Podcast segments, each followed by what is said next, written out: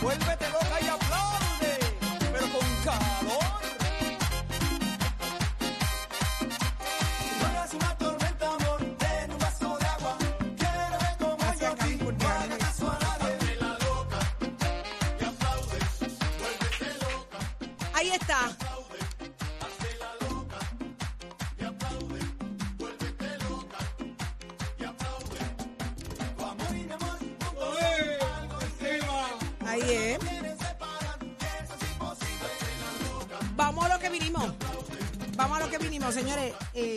la emoción y la alegría de Achero es contagiosa.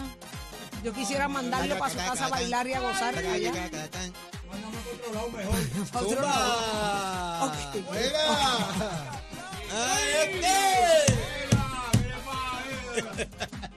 Míralo, míralo, míralo, míralo, mira eso, mira eso, mira, mira lo que me dijo, que lo para otro lado. Es para la casa, no. Entendí, entendí. ¿A dónde? Para la finca de Raúl. ¿A Bueno, cuál? Vamos. Achero, no te dejes. no te dejes. Oye, Chero, pues vamos a hacer unas, pre- serie- unas preguntitas aquí contigo. Este,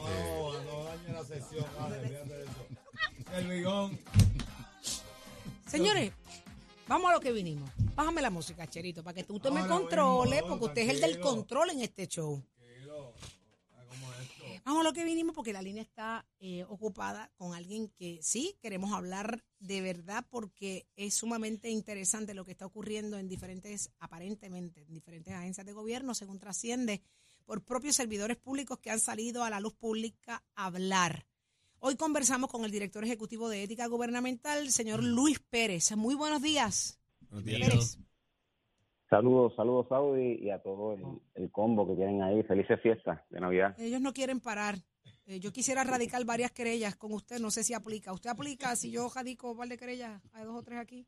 Bueno, el Instituto de Cultura quizás por el, ok, por el gracias. tono de voz y, y- y la música que están cantando y la forma en que lo hacen quizás los ayuda. Ah, pues vamos, muchas gracias. Ya tengo donde, donde redirigirme. Muchísimas gracias. Pero sí vamos a lo serio, Luis Pérez, porque hay una situación que comenzó en estos días, trasciende información, ocurrieron unas cosas en el Fondo del Seguro del Estado, el Cuerpo de Bomberos hace unas declaraciones a- mediante un eh, supuesto empleado, supuesto bombero, haciendo unas alegaciones delicadas, sumamente serias, en las que se imputa que hubo en horas laborables eh, el recogido, citados para recogido de supuestos endosos, ¿no? Eh, se habla también de que hay una petición de pagos mensuales eh, para dinero de campaña. Son alegaciones. ¿Qué procede? ¿Qué se supone ocurra? ¿Tiene que haber una erradicación de querella para que esto sea investigado o este tipo de, de señalamiento no requiere de, de querella?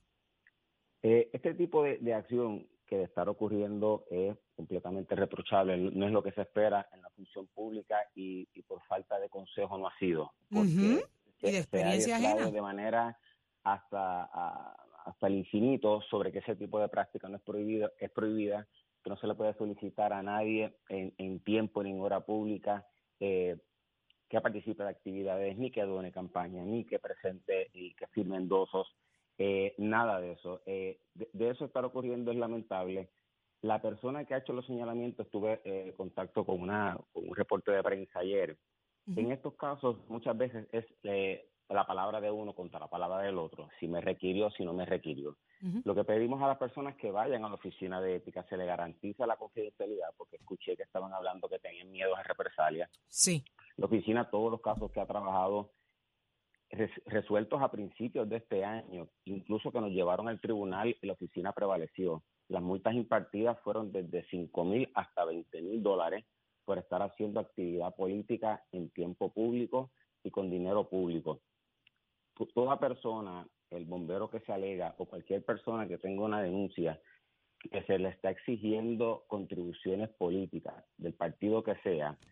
Puede ir a la oficina, puede llamar al 999-0246, puede escribir un email a investigaciones arroba oeg.pr.gov y de probarse el caso tiene consecuencias y, y son multas considerables. Multas es lo que se expone la persona o las personas que hagan esto. Ah, las disposiciones de la ley de ética sobre los asuntos políticos partidistas no tienen excepciones penales, o sea que son actividades que conllevan eh, multas claro, eh, utilizar propiedad pública para un fin público, eso sí puede conllevar algún eh, erradicación de cargos y sí convertirse en un delito. Y obviamente eso lo trabajaría el, el- Departamento de Justicia. Pero las actividades que nosotros hemos, hem- hemos trabajado en este pasado año sobre siete casos y que los asuntos políticos partidistas representan un 10% de todas las multas que impone la oficina y más que estamos en época de campaña, que, algunas personas pierden el orden eh, y se apasionan y los llevan a cometer este tipo de, de- de ile- ilegalidades, pues no se debe permitir, pero toda persona tenga la confianza de acudir a la oficina. Las personas que han ido, los casos que se han probado, hemos prevalecido y se le garantiza eh, esa ayuda para, para contra cualquier represalia. Director, eh, dos cosas. Número uno, aquí estamos hablando, hay dos señalamientos que se están haciendo. Un señalamiento es el tema de la petición de dinero a empleados públicos para financiar una campaña, un alegato, y el segundo alegato es el recogido de endosos de candidaturas, que es lo que está en este momento dándose a raíz de, de todo el proceso eh, abierto político en Puerto Rico. Ambas situaciones, de ser ciertas, son reprochables y no pueden ocurrir en horas, en horas eh, de trabajo, en funciones públicas, ni en oficinas de gobierno. Correcto. Ambas, ambos ejemplos que usted, que usted ha dado, ambos se recogen en la ley. Son incisos diferentes, pero están recogidos en la ley. No se puede exigir para que nadie emplee su tiempo, ya sea de manera física, con participación o dinero, y una persona tampoco puede ser ese tipo eh, de actividad política en tiempo público. También cuidado si le exigen fuera de tiempo público, porque nadie se le puede obligar a participar. en Tiene que ser libremente. Yo políticas. decido hacerlo y contribuyo. No me pueden obligar así a hacerlo. Ni Correcto. condicionar en- ni, consti- ni condicionar ascensos Ni de oportunidades de empleo. Ajá. Mucho menos, mucho menos estar condicionando eh, eh, ascensos, Ascensos ni re- posiciones. renovaciones de renovaciones de, de nombramientos transitorios, eso también se ha trabajado en la oficina y las personas han sido multadas. O sea que eh, eh, ningún tipo de actividad que lleve una obligatoriedad de exigirle a alguien, ¿Cómo? exi- exigirle ni en tiempo público ni fuera de tiempo público. ¿Cómo Eh, aplica el whistleblower aquí? donar- Aplica, Eddie. ¿Cómo? ¿El whistleblower aplica aquí? Sí, en razón faceta administrativa, la ley, el Código Anticorrupción este, eh, provee las protecciones a, a denunciantes de conducta impropia, sea en ambiente administrativo o penal. Y O esa que, protección claro, es federal y estatal. Correcto. y- en ambas. Eh, eh, director, pero en términos de la jurisdicción, ayer nos decía el secretario del Partido Popular, el licenciado Toñito Cruz, que conoce bastante de esto, de que la jurisdicción de la oficina puede activarse sin que haya siquiera una querella motu propio por parte ya sea de su señoría de cualquiera de los funcionarios de la Oficina de Ética Gubernamental. ¿Eso es correcto? ¿Qué procedería? Hay documentación que se provee anónimamente ayer a uno de los medios. Eh, ¿Ustedes están investigando eso? ¿Lo van a investigar? ¿Hay movimiento para eso? La, la, la, explico lo que cómo se trabaja el motu propio del dinero cuando es una puede ser una un, un asunto que sea documenta, de documentación de expedientes que eso esté ahí eh, es más fácil hacer una investigación motu propio cuando se habla de señalamientos de que si fulano me dijo de que si fulano me pidió y la persona es un, es un asunto anónimo a dónde uno va a decir eh, quién fue el que habló o hacer una investigación tan abierta Claro que la oficina ha investado investigaciones motu propio. Claro, no menciona cuál empieza motu propio o cuál llega por referido, sino hasta que se presenta la querella. Pero sí para asuntos cuando son asuntos de credibilidad, se necesita la persona y en los casos que hemos solicitado a las personas que acudan a la oficina y lo hagan, así lo han hecho, aunque sí muy bien también los podemos hacer. Son cualquiera de las dos vías. ¿Qué protección se le de ofrece desde la Oficina de Ética Gubernamental a aquella persona que radica una querella, que tiene el temor de represalias? Y tratándose de la persona que están señalando, que yo conozco muy bien, su estilo y, y- y- y- y lo que es para la agencia y lo que representa para la agencia, por razones bien, bien personales y bien públicas, porque trascendieron. Esta gente sí tiene miedo, tiene miedo. eh, tiene miedo a las represalias y a las acciones de esta persona. ¿Qué protección ustedes le brindan a quien quiera radicar querella o a quienes quieran radicar querellas? Las represalias se activan en- eh, hasta, hasta si sea para, para un traslado. Es decir, porque la persona denuncie de la nada, surge un traslado, si la persona se le despojan de funciones, pues Ujú. eso son garantías que la otra parte puede incurrir, la persona que comete la, la infracción, la persona que, que persigue o que, o que esquinea a un denunciante, puede llevar desde multa hasta puede ser un delito. O sea que poner en posición a, a la agencia de que tengo temor en represalia, sea un asunto administrativo o sea un asunto penal, activa esa, esas protecciones y la persona en que incurra en ella pues se expone, ya sea multa o incluso hasta un caso penal. Director, pero regreso de nuevo a la actuación de la Oficina de Ética Gubernamental. Eh, parecería hasta fácil y poder ir a los anales de la Comisión Estatal de Elecciones a ver si una cantidad de esos endosos se hicieron en horas laborables, en un día laborable, y si se chequea hasta el IP, pudiera establecerse desde dónde se hizo, si se hizo de facilidades de alguna agencia pública. Eso no es, eso no es de fácil verificación. Eh, Es fácil, se, se han visto casos de eso, que personas que parecen radicando en dosis aparecen ponchando en horas de trabajo. Eso es parte Pero de esa es la de- de- alegación que hay ahora. Claro, por, eso le digo, no le, no le voy a decir cómo la oficina lo va a trabajar, eh, pero cualquiera de las dos vías solamente expliqué en el, mar- el el margen amplio de cuándo de ordinario se entra motu propio o cuándo de ordinario se espera. Pero es algo que la Oficina eh, de Ética Gubernamental podría hacer hoy mismo, verificar eso hoy mismo si quisieran. se podría hacer la, la- la comunicación del grupo anticorrupción está activa tanto con el con el contador electoral con la propia contralora que tienen obviamente una tecnología que la oficina no tiene o el instituto de ciencias forenses. Claro que es un tipo de, de, de actividad. La oficina sí tiene mucho cuidado en, lo, en acoger asuntos motu propio. Y más en año eleccionario y esto se aprende por historia. Sí. eh, Porque claro, si le dice por qué cogió este motu propio y por qué este no motu propio, cuando la persona no sabe la, la, la, la intríngulis de la, de la investigación, pues muchas, eh, se es muy cuidadoso en los asuntos motu propios, eh, pero sí se hacen también. En este caso no le digo cuál, cuál es la, la El proceder. de la oficina, pero cualquiera de las dos, ambas se han hecho, ambas han tenido resultados y, y sí es importante saber, eh, agradeciendo el foro de ustedes, que esto es una actividad eh, prohibida, que lacera la confianza del pueblo, que va en detrimento de la función pública, porque solamente utilizar criterios políticos partidistas para asuntos laborales, obviamente uno puede entender que el pueblo está cansado. Y los casos que la, oficina ha tenido, muchos recientemente, que la mayoría de los casos se llegan por acuerdos de transacción, o sea que la, la- la evidencia que ha recogido la oficina para llevarlo a cabo y presentarlo hace que la persona eh, levante las manos y acepte su culpa, es el proceder que estamos llevando a cabo. Importante, pueden haber otras personas que también hagan expresiones y se unan a ese reclamo eh, de igual manera anónimo, ¿verdad? Que de repente salgan otros, eh, otros funcionarios diciendo esto está pasando, esto está pasando y de repente se convierte esto en una bola de nieve. Ah, sí, correcto. Muchas veces empieza con una persona y esa persona se mira, también le pasó a fulano y se busca a fulano. Siempre la persona eh, está disponible para hacerlo. La oficina lo recibe y lo trabaja. O si no, la oficina tiene la forma también de hacer, hacer- la investigación.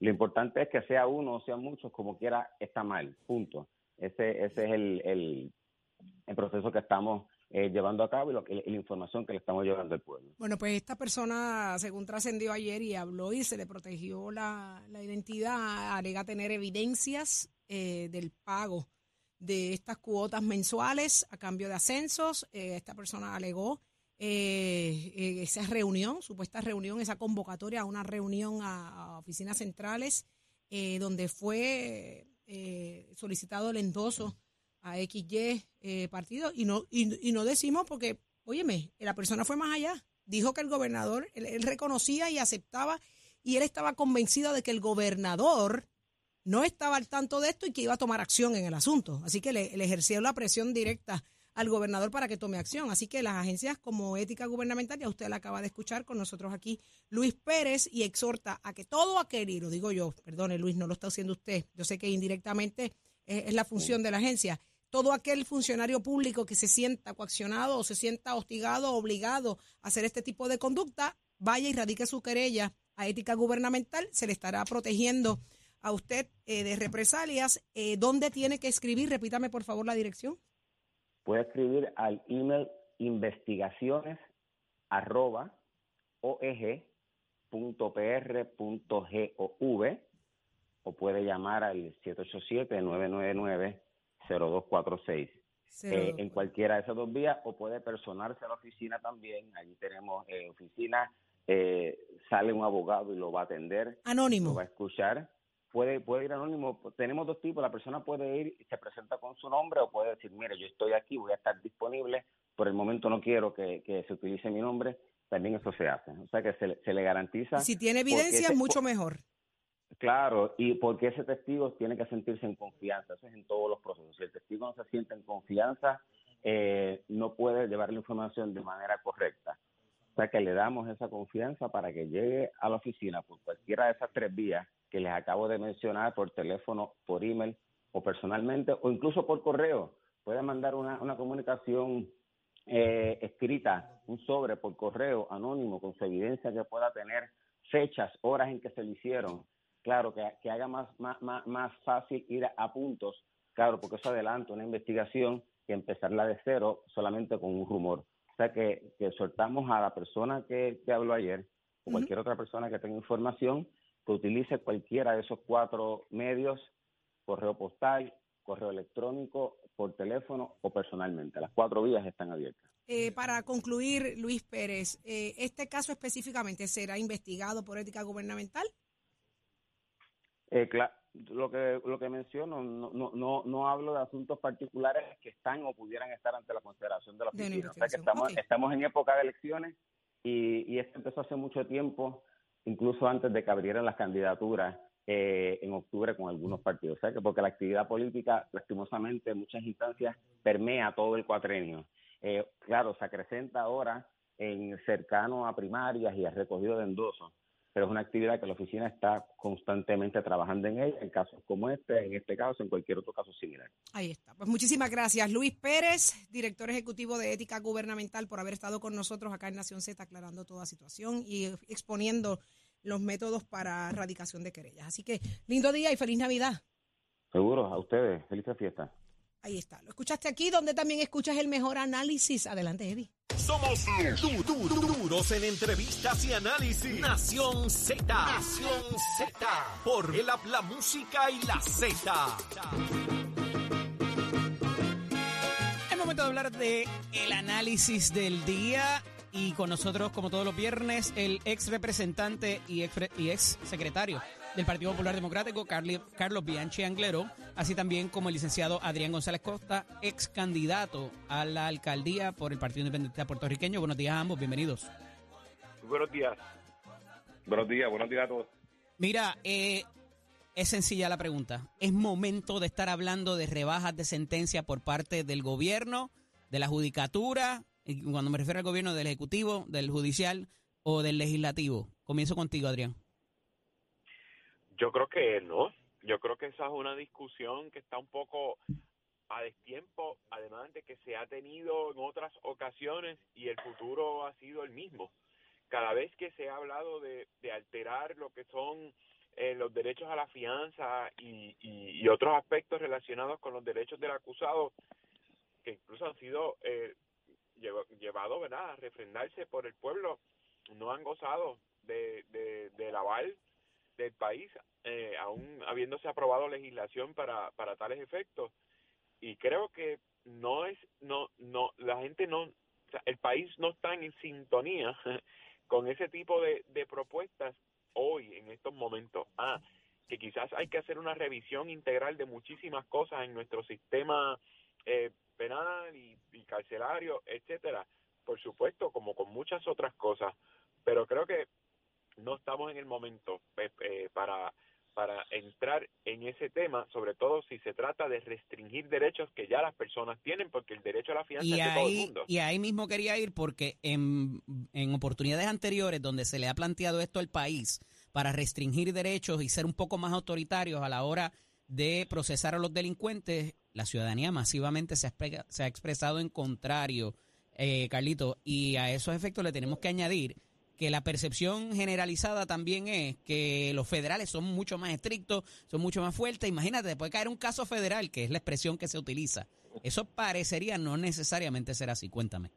el, en el sistema federal es menos punitivo porque las sentencias primero que son más bajas y, ahora se, acaba de plantear verdad una reducción en, en, en cuanto a las penas y una reducción de un 30% en las penas eh, de todos de delitos de cuello blanco específicamente verdad pero yo creo que no es momento. Yo creo que el momento sí amerita que, que el Departamento de Justicia y la propia Asamblea Legislativa analicen la disparidad que hay al, al imponer un derecho como lo es el derecho a la fianza en algunos casos, donde tú ves unos excesos de fianza de 2, 3 millones de dólares a un acusado y otros por delitos similares de, cinque- de 500 mil, eh, que, que podrían tener el derecho ¿verdad? A, ir por el 10%, pagar ese 10% y salir a la calle, mientras otros pues van directamente eh, a la cárcel, pues, obviamente, entendiendo yo que es correcto, pero no puede haber una disparidad, porque por los mismos casos, por los mismos eh, asesinatos, de las mismas maneras, unos eh, eh, fianzas millonarias y otros fianzas por debajo de los 100 mil dólares, pues eso sí se debería analizar, que hayan unas guías de sentencia, no de sentencia, de imponer fianzas eh, por lo, por parte de los magistrados y que haya un poco más de control. Pero Adrián, entonces le quitamos discreción al juez a- e, en ese en esos procesos. ¿Debería ser así? Adrián. Yo, no, no, digo, estoy pensando en si le quitamos discreción al juez o no. Eh, yo creo que yo creo que no. Yo creo que el, el juez siempre debe tener discreción porque la discreción del juez también depende de la persuasión de los abogados. Eh, siempre habla de ese concepto de la discreción del juez. Bueno, sí, eh, discreción del juez no es que se queda callado o guarde un secreto. Es que pues, en- para un lado o para el otro también la habilidad, ¿verdad? Cuán habilidoso es una parte o la otra en convencerlo de una cosa o la otra, ayudarte. Ahí depende de cuán bueno sea el fiscal o cuán bueno sea el abogado de defensa. Pero a veces cuando las cosas están escritas en blanco y negro, eh, pueden entonces rebotarle eh, eh, a las personas, sobre todo a los acusados. Así que ese margen de discreción siempre debe dejarse ahí para, para eh, ¿verdad? Eh, poder, eh, como dije, persuadir a, a un tribunal o en algunos casos a un jurado de cosas que si están en blanco y negro en una ley, pues no pudieran ser posibles. Interesante. Eh, Carlitos, el mensaje que se le envía a la ciudadanía y el disuasivo para esas otras conductas es importante eh, y más con lo cruento que estamos viviendo en los casos últimamente ante los tribunales, además del factor también de esclarecimiento de los delitos. Exacto, yo creo que aquí hay, hay- un sinnúmero de factores, ¿verdad? Y, y hay cosas que sí hay que analizar, pero eh, sentarse a discutir si es el momento para eh, hacer una nueva consulta al país para el- eliminar el derecho a la fianza o, o también, ¿verdad? Que se planteó lo del habeas corpus, pues me parece que es innecesaria esa discusión. Yo creo que tenemos que atender el problema desde la raíz eh, y, no con más leyes o quitando derechos. Yo creo que el día que el país entienda, ¿verdad? Y cuando digo el país, el gobierno entienda que el dinero público tiene que invertirse en la prevención y no en la rehabilitación, pues vamos a tener un mejor país. Eh, Mientras tanto, pues seguiremos teniendo estas discusiones eh, a lo largo de, de- de la historia eh, nuestra como país y no, no vamos a resolver el problema nunca. Interesante. Eh, esto hay que seguirlo dialogando porque me imagino que va a ser objeto de mucha controversia y de discusión en la Asamblea Legislativa. Agradezco que ambos estén disponibles para nosotros en la mañana de hoy. Un abrazo fuerte y felicidades ya en la Navidad. Igual, Buen día. fin de semana. Excelente. Continuamos.